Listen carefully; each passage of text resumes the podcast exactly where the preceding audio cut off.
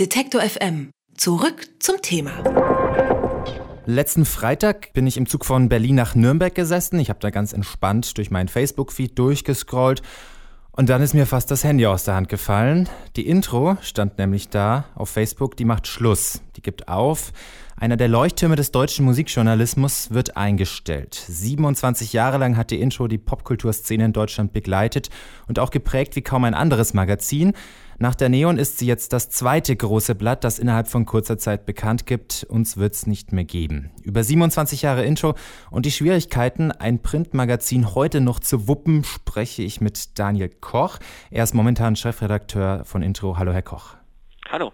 Intro erscheint diesen Sommer zum letzten Mal. Welche Gründe sind es denn? Was hat denn zu dieser Entscheidung geführt? Ja, das stand ja auch schon auf dem Statement, was wir bei Facebook äh, rausgehauen haben. Es ist einfach, man hat es ja schon gesehen in der Woche, als das mit der Neon bekannt war. Also man kann sich ja ungefähr ausrechnen, wenn Kiosk-Magazin, das noch 60.000 Hefte verkauft, den Laden dicht macht, dann kann man sich ungefähr ausrechnen, was von Druck da herrschen muss bei einem Magazin, das halt komplett Anzeigen und Werbefinanziert ist.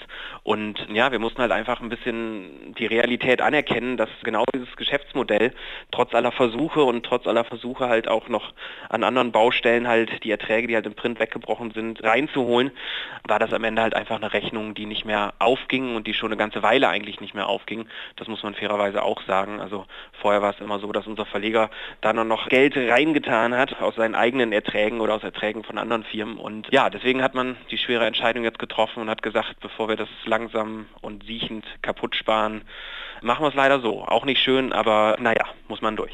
Gab es denn in den letzten Jahren schon Einsparungen? Musste da redaktionell schon gekürzt werden oder ist Intro bis heute gefahren so gut wie möglich und jetzt, wie sie es gerade eben gesagt hat, anstatt eines siechenden Todes lieber komplett Bremse rein? Ja, also es war natürlich immer schon so ein bisschen der Kampf. Wir hatten ja auch eine, eine sehr hohe Auflage und äh, das sind natürlich immer schon Sachen, wo man irgendwie dran arbeiten musste und es war am Ende dann so, dass die ein oder andere Stelle, die dann aus anderen Gründen, also wenn jemand gegangen ist, dass diese Stelle nicht neu besetzt wurde, da wurde halt immer hier und da schon mal gespart und man muss natürlich auch sagen, so ein Magazin wie Intro, da hat man jetzt auch nicht das Budget, wie es dann wahrscheinlich ein Gruner Jahr Heft so hat.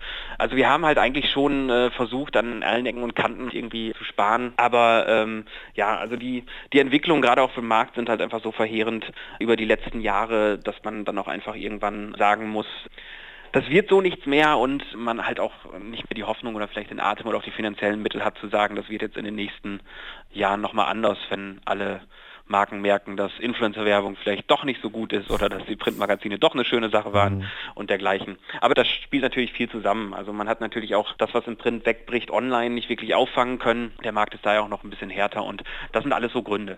Aber man kann schon sagen, es ist definitiv gar nichts mit der Intro, mit ihren Inhalten zu tun, sondern es ist wirklich einfach nur dem Markt geschuldet, der finanziellen Situation geschuldet. Das sind die einzigen Gründe, wieso die Intro jetzt gehen muss. Naja, das ist ja dann halt immer so ein bisschen die Frage. Also wir sind als äh, Gratis-Magazin Magazinen haben wir ja zum Beispiel nicht so eine Messung, wie es zum Beispiel die Kiosk-Magazine hatte, was ich persönlich halt in meiner Arbeit eigentlich immer sehr äh, oder in unserer Arbeit sehr befreiend gesehen habe, dass wir halt nicht immer einen Kiosk-Titel machen mussten, der sich am Kiosk verkauft. Das sind natürlich genau solche Sachen, dass man halt natürlich schon überlegen kann. Musikjournalismus generell hat ja ein bisschen das Problem, dass er sich so in zwei Richtungen entwickelt, habe ich so manchmal das Gefühl, dass es halt eine Bewegung gibt, wo dann die Magazine mit ihren Lesern älter werden und dass gerade Musikjournalismus bei jüngeren Themen oder gerade bei Hip-Hop und dergleichen halt eigentlich fast nur noch über Online funktioniert.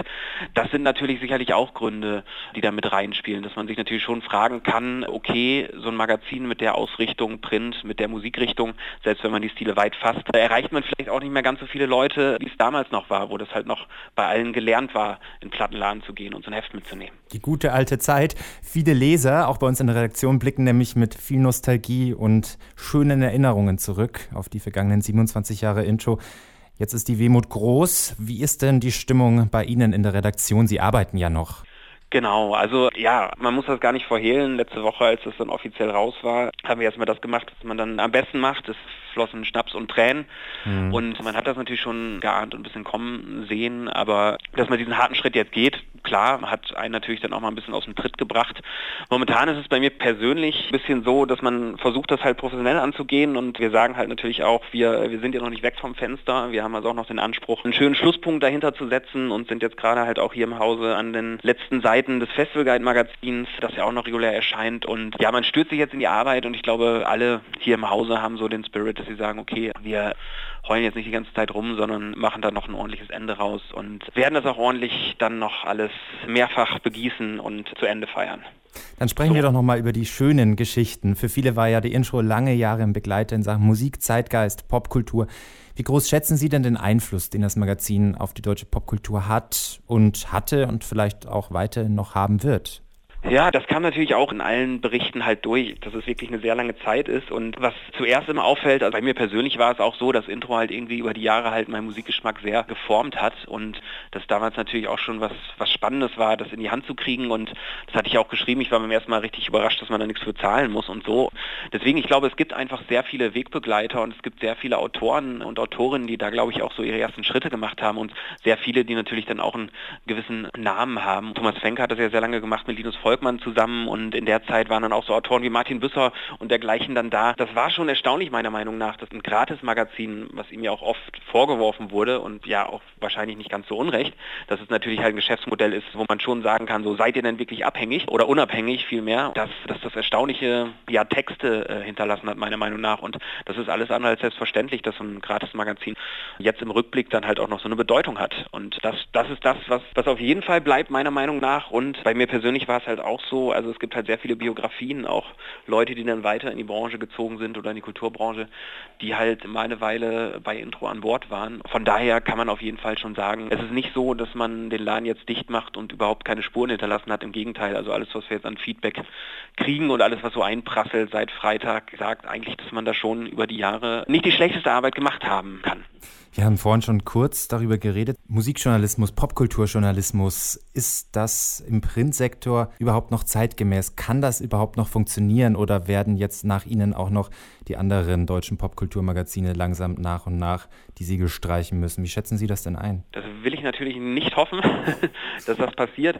Aber man sieht natürlich schon, dass es halt ein spannender Markt ist und dass die Musikmagazine, die sich halt gut halten können, oft ja sehr pointierte Magazine sind, die wirklich auf einen bestimmten Fachkreis zielen oder so Hefte wie Classic Rock zum Beispiel oder so oder die Metal-Magazine und dergleichen, die halt eine ganz bestimmte äh, Zielgruppe haben. Aber klar, auf der anderen Seite ist es relativ schwierig, also gerade halt auch jüngere Menschen zum Musikmagazin lesen zu kriegen.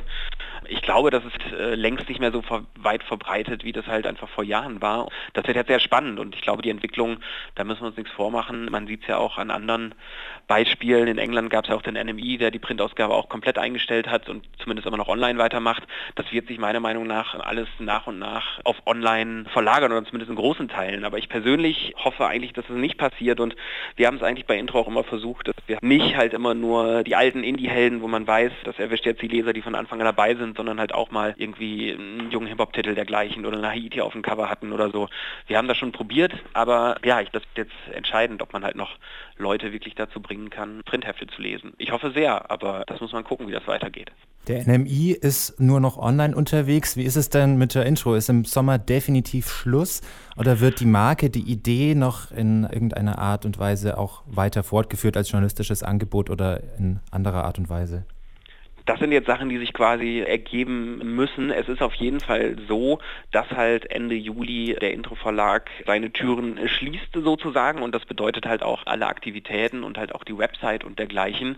Es wäre rein theoretisch sicherlich möglich, falls es Leute gibt, die halt darunter weitermachen wollen, falls man sich mit dem Verleger einigt, über Markenrechte und dergleichen. Ausschließen will ich das erstmal nicht und man überlegt natürlich auch generell, ob man eventuell sowas machen will, aber das ist jetzt alles noch ein bisschen Zukunftsmusik, ob da in irgendeiner Richtung sowas passiert, das wird sich erst, wenn dann überhaupt in den nächsten Wochen ergeben. Momentan ist wie gesagt erstmal die Ansage, wir machen noch ein schönes Heft und sind da jetzt gerade dran und dann muss man halt gucken, wie die Leute halt einzeln weitermachen dann wollen wir jetzt auch nicht zu wehmütig sein, sondern uns eher freuen, dass es die Intro 27 Jahre als Printausgabe gab. Jetzt wurde sie aber eingestellt und oder wird eingestellt Ende Juli. Damit ist Intro nach der Neon innerhalb kurzer Zeit schon die zweite deutsche Zeitschrift, die ihr ausverkündet. Über die Einstellung der Intro habe ich mit dem Chefredakteur Daniel Koch gesprochen. Vielen Dank für Ihre Zeit, Herr Koch, und noch ganz viel Erfolg in den restlichen drei Monaten Intro. Dankeschön.